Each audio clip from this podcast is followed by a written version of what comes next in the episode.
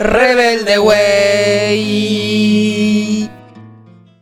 Buenos días, buenas tardes, buenas noches, buenas mañanas, buenos mediodías. Falta que existan esas palabras.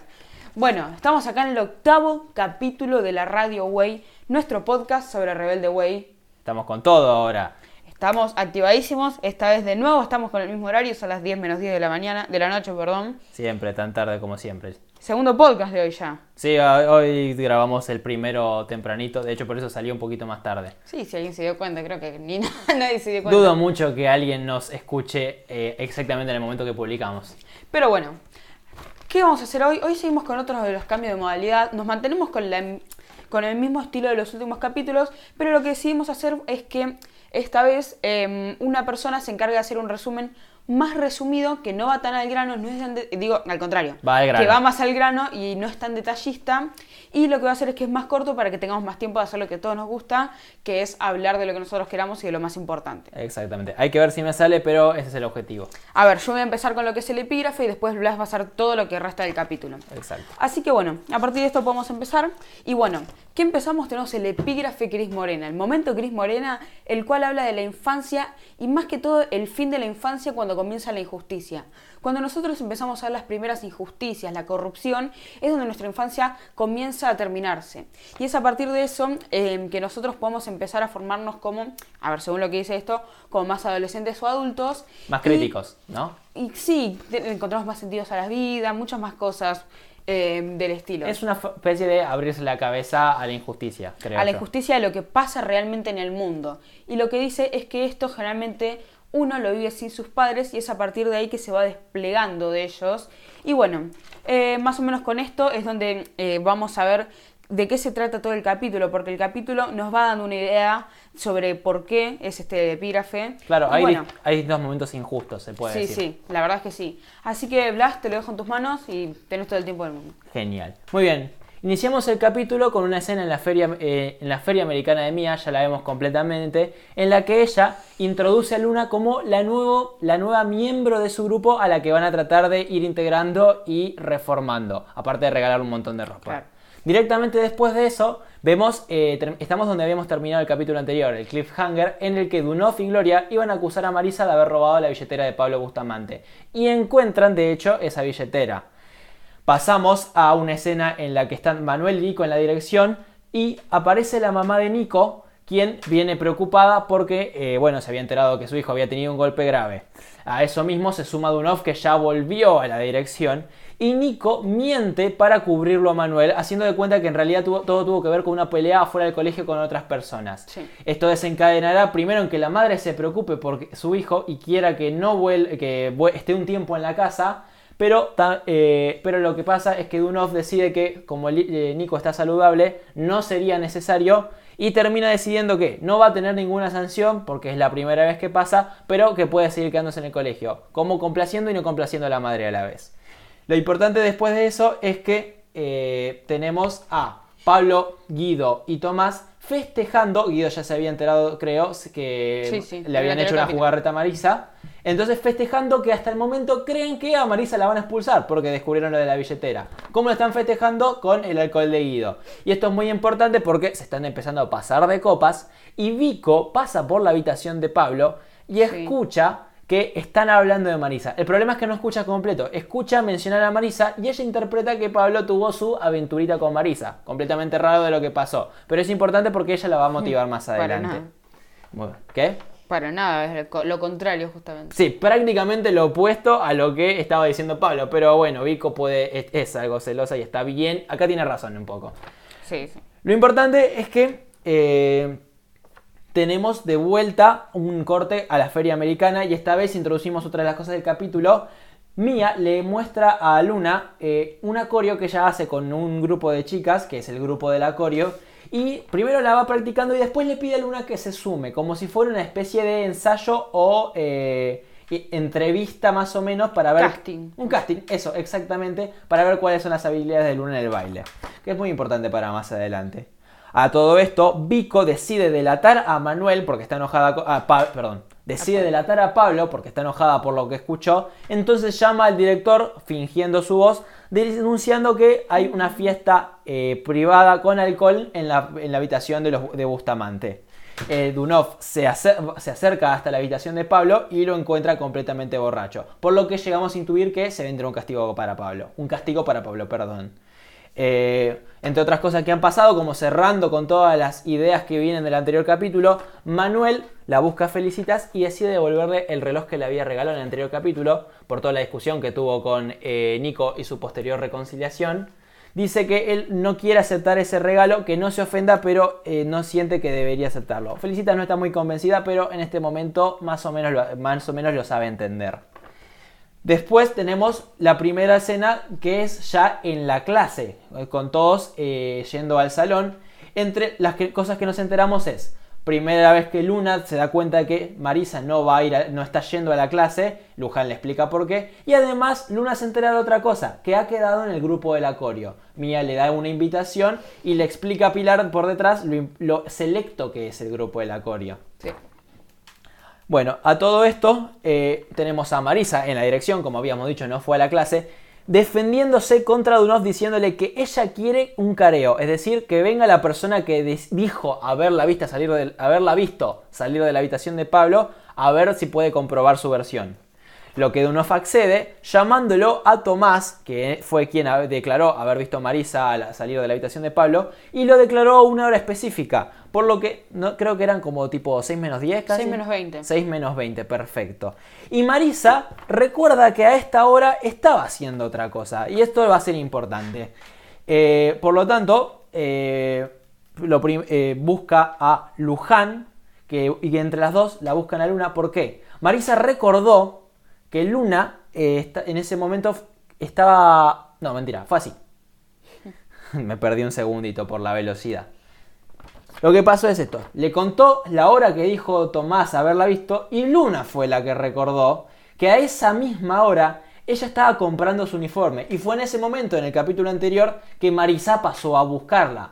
Por lo que, eh, evidentemente, no podría haber estado robando la billetera de Pablo porque a esa hora estaba en la secretaría. Esto es importante porque decidirán ir a buscar a Gloria y pedirle que confiese haberla visto a Marisa en esa específica hora. Otras cosas que pasan es que Nicolás y Manuel ya dijimos que se habían reconciliado, pero en el recreo, que viene después de la clase que habían tenido recientemente, como que no solo eh, se empiezan a explicar lo que había pasado, por qué estaban discutiendo, entonces era más importante adelante, pero como que Manuel deja entrever que en algunas cosas Nico tenía razón con lo que sospechaba, pero no era por la plata. Lo que sí podemos, eh, lo que sí pasa a continuación es que, aparte de cuando Gloria no ayudó a Marisa, eh, bueno, ¿qué pasó después? Sí. En el mismo recreo en el que se reconciliaron eh, Nico y Manuel, vemos una pequeña jodita que le hacen a Marcos. Una boludez, le pusieron unos forros en el, en me sale casillero, me, hace en el locker. En el locker, gracias Elías, porque casillero me suena re neutro. Sí. Pero es una joda muy grande, pero aparte de eso también que vemos algo más importante para otros capítulos, pero para tenerlo en cuenta, que Tomás abre su locker y encuentra una carta de una admiradora secreta, una carta de amor. Que eso está muy bueno porque Tomás un poco se empieza a preguntar quién le habrá escrito tan interesante, tan interesante carta, ¿no, Elías? Sí, sí, sí. Lo que pasa después es que eh, las chicas eh, se reúnen de vuelta porque había sido Marisa Sola quien encaró, cuando las chicas me refiero al grupo de Luna, Luján y Marisa, había sido Marisa Sola quien encaró a, Gloria. Se reúnen y ahí Marisa les dice que Gloria no quiere confesar. Luna vuelve a tener otra idea más que es, ella tenía un recibo cuando compró su uniforme y en ese recibo tendría que estar, eh, tendría que estar eh, su la fecha en la que se emitió el recibo. El horario. El horario. Recordemos que en el anterior capítulo lo que había pasado, no sé si lo mencionamos, pero es que no se había, el sistema se había caído cuando le hicieron el recibo a Luna. Por eso capaz Gloria no puede tener la fecha, pero el recibo tiene que tener una fecha escrita. Y eso es importante, porque les va a servir de prueba. Eh, tenemos ahora una escena con... Eh, ¿Qué escena tenemos ahora? Lo primero es que Pablo estaba tan tranquilo de pensar que Marisa había sido expulsada completamente y además de que creía que no estaría teniendo represalias por haber estado tomando la habitación. sospechando que, como es hijo del intendente, el director no quiso haberlo molestado. Pero se equivocó, porque Dunov habló con su padre y en este, en este capítulo Sergio Bustamante empieza a poner sus primeros episodios de violencia doméstica yendo a buscar a Pablo en el medio del recreo y golpeándolo de mano abierta, pero enfrente de todos sus compañeros en repetidas ocasiones. Vamos a volver a esta escena, ¿no, Elías? Obvio. Pero bueno, lo que pasa es que eh, Pablo queda enojado con, eh, con, su padre y además Sergio, ya que está en, en, el colegio, va a volver a hablar con Dunov pidiéndole que si podría no poner el episodio de Pablo con el alcohol en su expediente, en un informe para la para la eh, dirección, la comisión, la comisión del directiva. Gracias, Elías, perdóname. Eh, un poco medio chamu... no sé si chamullándolo, sobornándolo, lo primero que le deja entrever es que él cree que, ¿por qué no que él debería cambiar el auto? Nota que tiene un auto viejo, le pregunta sobre su sueldo y claramente esto va a ir a algo con un soborno. ¿Dónde qué digamos? Que, seguíamos, perdón. Tenemos una escena interesante también a la que probablemente volvamos, que es cuando Felicitas, en este capítulo, se le, un poco se le escapa un poco la mano porque confronta a Luna. Ella ha visto que Luna está medio amigada con Manuel y decide que ella no lo puede tolerar y porque es un poquito tóxica Felicitas en este capítulo. Más que un poquito, Blas. Sí, más que un poquito y eso lo vemos en esta escena a la que vamos a volver, pero básicamente le pide que se aleje de su novio. sí. ¿Qué va a pasar después? Con esta, eh, entre otras cosas, Luna en la clase de educación física, primero, eh, no, bueno, en la clase de educación física, Luna le va a contar a Manuel lo que le, lo que le hizo Felicitas, que fue más que nada amenazarla, para, más que nada porque está preocupada de este comportamiento por Felicitas misma, porque Luna es muy buena, pero le parece que esto es algo que puede estar, no solo podría molestar a Manuel, sino que sería extraño de Felicitas.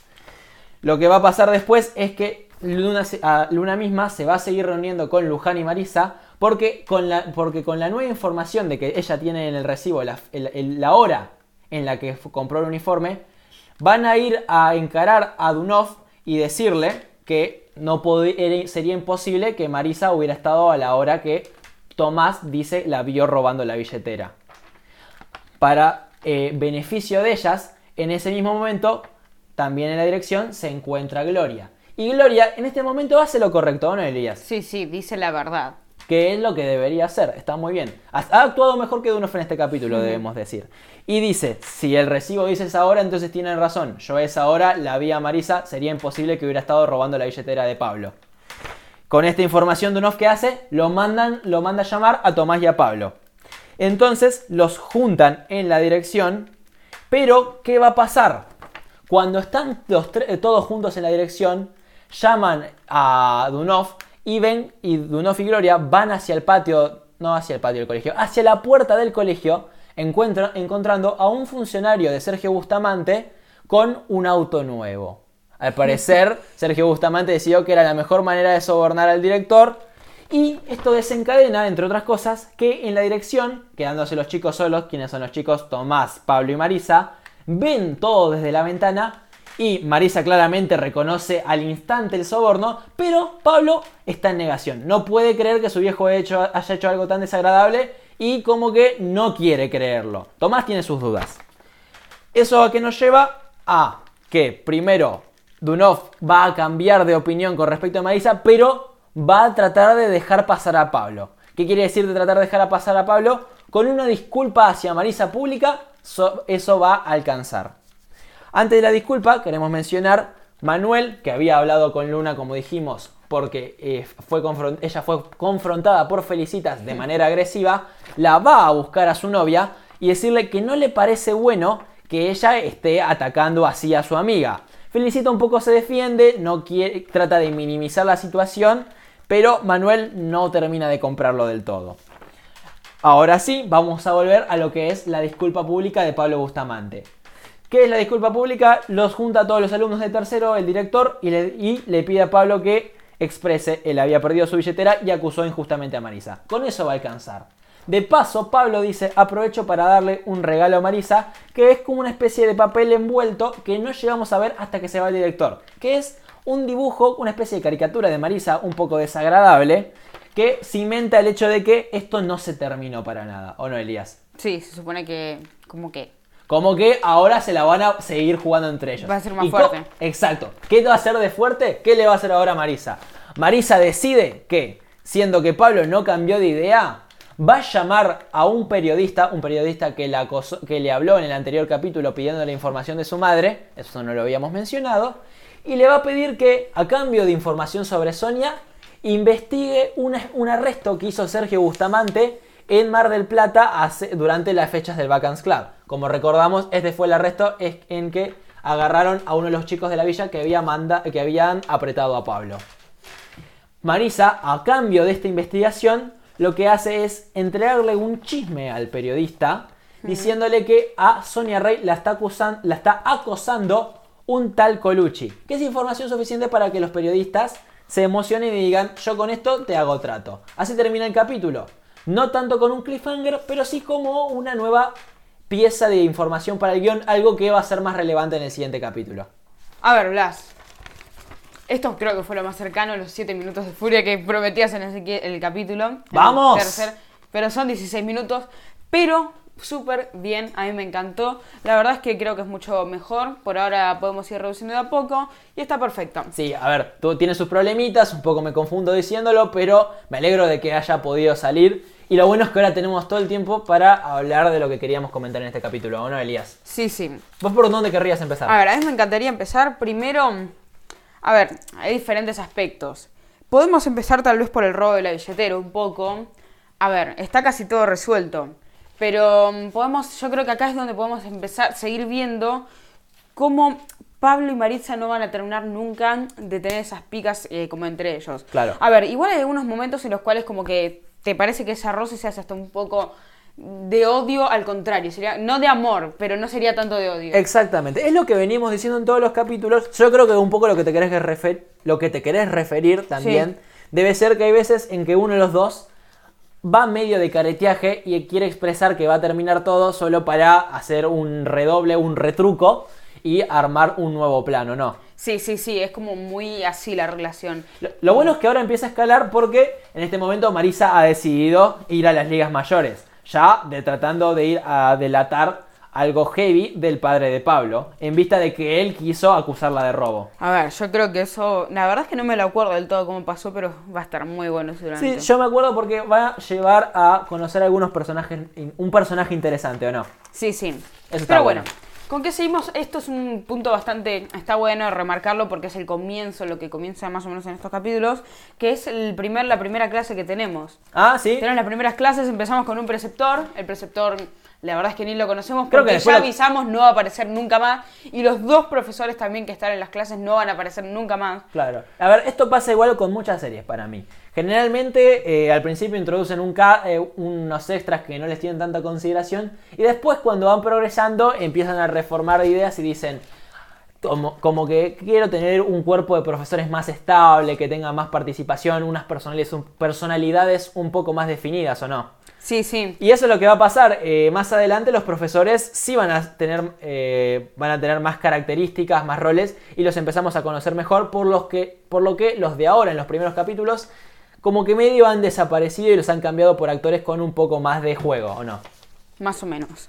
Bueno, en la clase más o menos podemos notar como... A ver, yo creo que estaría bueno analizar los lugares donde se sientan. Primero que toda la clase tiene una forma bastante rara, porque está ubicada como en, en diagonal, ¿no te parece, Blas? Ah, yo no sé si tanto la clase... A ver, sí, ten- tenés razón, el aula. El Viste aula. que la puerta como que, no sé, parece que entran en diagonal o al menos hay una diagonal contra la puerta eh, del aula de los, eh, de los no bancos. entiendo muy bien del todo cómo funciona, pero es rara y me gusta. Sí, A ver, creo que va un poco con la idea de que el colegio está diseñado así, medio con eh, cierto carácter más, no sé vanguardista, pero original, porque es un colegio distinto, ¿o no? Sí, se supone que es élite, eh, es de la élite y es, eh, supon- supuestamente es el más caro de todo el país. Y el más Y prestigioso. el más prestigioso, que ese, el prestigio es lo más importante en este colegio. A ver, en un colegio igual siempre el prestigio es lo más importante, pero en este hacen cosas muy arriesgadas por mantener ese prestigio, Y- que si se descubrieran, directamente el prestigio quedaría Más que en el suelo. Totalmente. Más que nada, a ver, este capítulo era sobre las injusticias. Muchas de las injusticias, ¿por qué son? Por el prestigio. Por el prestigio. Exactamente. Podríamos hablar de eso. A ver. Para yo, antes de que abandonar esto de las aulas, aprovechando que estamos acá un poco, viste, hablando de los decorados, quería mencionar, eh, ya que estamos volviendo al colegio, estamos revisitando las habitaciones. Sí. ¿Qué tiene de bueno revisitar las habitaciones? Empezamos a notar más detalles en todo lo que es eh, la dirección de arte, si se le puede decir. No sé, no, Más o menos, ¿viste? onda, esa es la palabra correcta, pero no me gusta Pero usarla no porque... sexista tan así. No, no, el, es el, el diseño de los decorados de una serie o de una película es dirección de arte. Pero lo que sí quiero decir es que no está. No me gusta usar arte en este capítulo o en esta serie tanto. Porque no son tan sutiles. Muchas cosas que, que ya vamos notando. En los decorados podés empezar a notar cosas de la personalidad. ¿Cuál, queremos, cuál, cuál querrías hablar vos? En realidad no hay muchos. A ver, el que podemos ver todavía, hay uno que se hace más fuerte en, en Feli justamente. Pero ya está, ya lo vimos, ¿eh? No se ve del todo, así que mejor lo dejamos para algún momento que se vea bien. Sí. Pero sí lo que podemos empezar a ver es que en el decorado de Feli, como ya sabemos es la gorda, se empiezan a ver heladitos. Ah, sí, eso. Los heladitos. Podemos empezar por ahí. Vemos cosas dulces. Vamos a dejarlo así. Cosas dulces. Eh, que los heladitos son raros, pero capaz que no tan raros. Podemos advertir que una vez que prestemos más atención, o uno puede prestar más atención y notar que se pone peor. ¿Qué otra cosa? Yo veo, A por ver. ejemplo, eh, los, eh, los de Marisa. Que Marisa tenía, tiene algunas cosas más de estilo punk, más contracultura. Sí, tiene algunas fotos un poco más hasta controversiales. Controversial. Tiene un- tenía un dibujo, por ejemplo. Una mina en tetas, creo que estaba. No, sí, pero estaba bueno el dibujo. Ah, bueno, no, sí, malo no estaba. Me gustaba el estilo. eh, después, eh, Mía tiene cosas más de películas de románticas. Está bueno eso. Algunos son más sencillos. El que nos, más nos compromete a nosotros es el de Felicitas. Sí, que igual todavía no, no se ve del todo. Se ve, pero no, no tenés No. el suficiente tiempo con la cámara para notar lo que Ahora, realmente cuando estás lo veamos bien, porque seguramente nos- nosotros lo notamos en un capítulo bastante avanzado. Tal vez cuando lo notamos, lo notemos bien, ahí vamos a poder hablar. A ver, luego por el otro lado también podemos encontrar en el de Manu. Manu, como ya sabrán, es como un pibe como más que México. Es canchero. Es como más canchero, tiene algunas fotos de motos, viste, tiene como esa onda. También podemos ver, eh, no hay muchos más creo, ¿eh? No, yo creo que estos son los más relevantes, diría. A ver, está bien, es un trabajito que te han hecho, está bueno comentarlo. Y.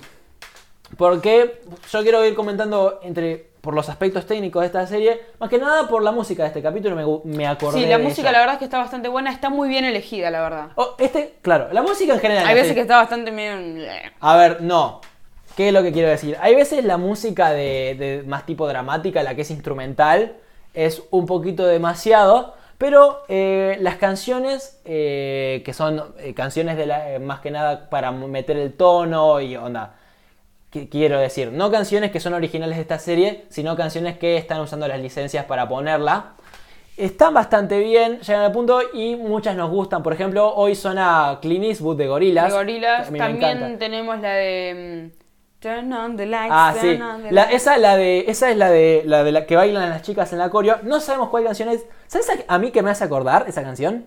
No sé si te acordás, capaz que no, capaz que no me vas a entender completamente la referencia, pero había hace un tiempo una serie de- en Cartoon Network de unos, eh, de unos chicos que jugaban fútbol callejero.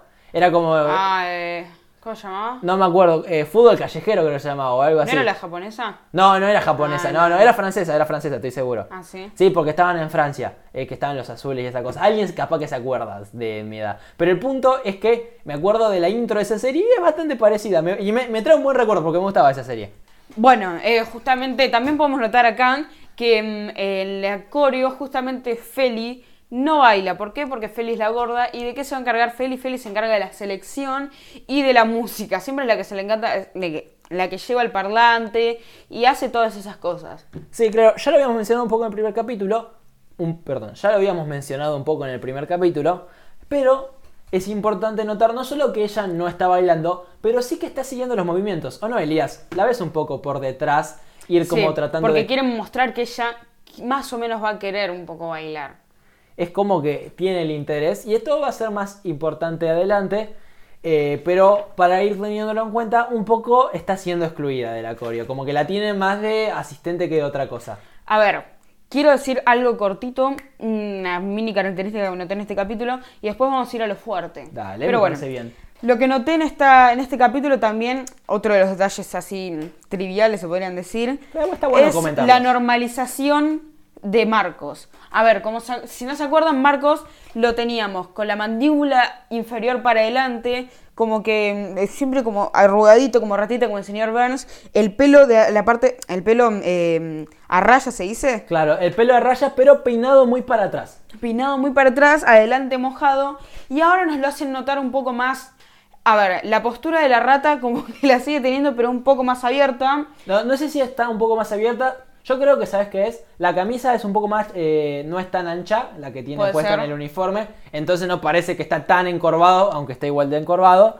Eh, lo del pelo tenés razón, el lo pelo del cambió. lo normalizaron un poco. Y también la forma de hablar, no tartamu... ta- tar- ta- Tar- tartamudea Tartamudear como Elías. Tartamudea como Elías en ese momento.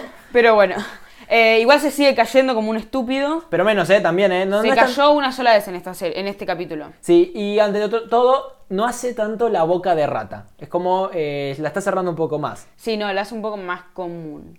Pero bueno, Está bueno, ¿eh? a ver, A ver, Yo quiero decir que ah, está, eh, lo que tiene Marcos es que, no sé si solo Marcos, creo que como desde que salimos del Vacans Club, de que, desde que salimos del Vacans Club, se han relajado un poco las cosas más o sea, exageradas. ya está todo lo que quieren mostrar. Yo creo que ahora pueden hacerlo más normal y si nosotros nos queda en la cabeza lo anterior. A mí me da la sensación que hay como una especie de diferencia de tiempo, onda real, en la, onda, en la vida real, entre que grabaron lo del Vacans Club y, la, y grabaron estos, ca- empezaron a grabar de vuelta. Para mí que sí. Y eso hizo que un poco se, aco- se acomodaran con los personajes de manera más natural, me parece a mí. Porque aunque Ma- eh, Marcos se haya relajado, igual sigue siendo que lo molestan. De hecho, en este capítulo le hacen la broma de, lo- de los forros. De los el- forros ahí en el medio de los casilleros. que no es una broma muy buena, porque la verdad le, inflaron, uno, le inflaron unos preservativos y se los pusieron en el locker. No tiene nada de buscado. No, no, no, no, es, no es específico el personaje, no te molesta realmente, es Y como... se resuelve de la nada. se podría reír él de la misma. sí, eh, sí, es obvio que no lo hizo él. Claro. Pero bueno, y ahora es donde vamos con uno de los puntos fuertes del capítulo, que es la violencia doméstica, en el caso que está sufriendo violencia doméstica llamada el 137. Sí. Pero bueno, em, No es un chiste. esta vez no. Si tu padre es Sergio Bustamante, por favor avísanos. Pero bueno, acá donde podemos ver, en el quilombo de lo que es eh, ver a, a Pablo Borracho, resulta que... Pablo Borracho. Al palo borracho.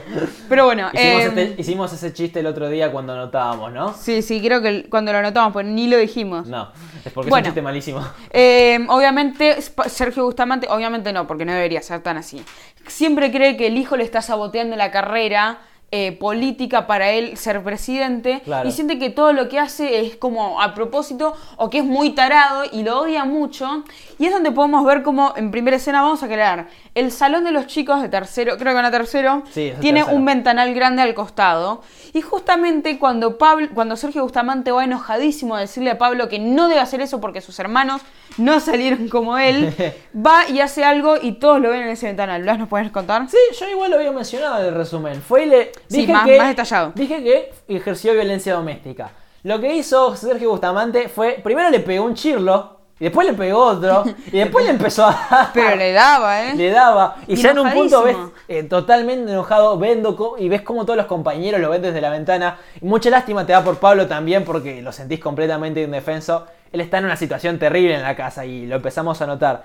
Y acá ya lo que veníamos diciendo y lo que introdujimos en un inicio. Sergio Bustamante va como subiendo la escala de maldades. Ya entró en la violencia doméstica, está muy arriba. A ver, y también lo que notamos en este capítulo, se frota las manos. Sí, cuando estás tratando de sobornar al director, como que medio agarra como si estuviera en tiempos de coronavirus y tuviera su alcohol, su alcohol en gel. Y hace pa, pa, pa, pa, pa, con las manitos. Lo que decíamos, le falta el gato y la silla giratoria. Listo. Pero eh, en- lo que decimos es eso. Si habían personajes que se habían relajado con sus cosas de. eh, después del Vacance Club, con sus eh, arquetip- arquetipos más físicos, el caso de Sergio Bustamante es que se está volviendo más injustificable, le podemos decir, ¿o no? Sí, de a poco se va como. No vas entendiendo del todo por qué están así. No, bueno. no, entenderlo sí lo entendés, pero. no, no entendés el, el- la manera en la cual. A ver, no entendés el castigo, casi. Yo, onda, sí.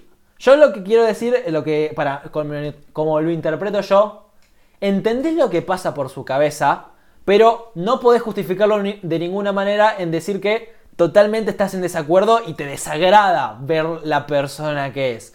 En los anteriores capítulos capaz que en algunos puntos podía llegar a tener razón, ahora ya está exagerando demasiado y va a, ir caer, ca- va a caer cada vez más en el pozo. Así ¿no? que deberíamos felicitar a Wyolmin porque este papel la verdad es que te da mucho desagrado. Oyami tiene esa cosa en algunos papeles de ser un tipo cuestionable. Como- Sí, la otra vez estábamos viendo los simuladores que aparecía y... Claro, sí, en el capítulo de los simuladores en el que aparece, que es el de Casablanca, a mí me encanta ese capítulo, por cierto. Él es como este abogado adultero, que si bien es muchísimo más humano que Sergio Bustamante, tiene como una especie de contradicción. Es el primer personaje, es el primer cliente de los simuladores que un poco no tenés que estar tan de acuerdo con él, no tenés que sentir tanta empatía por él.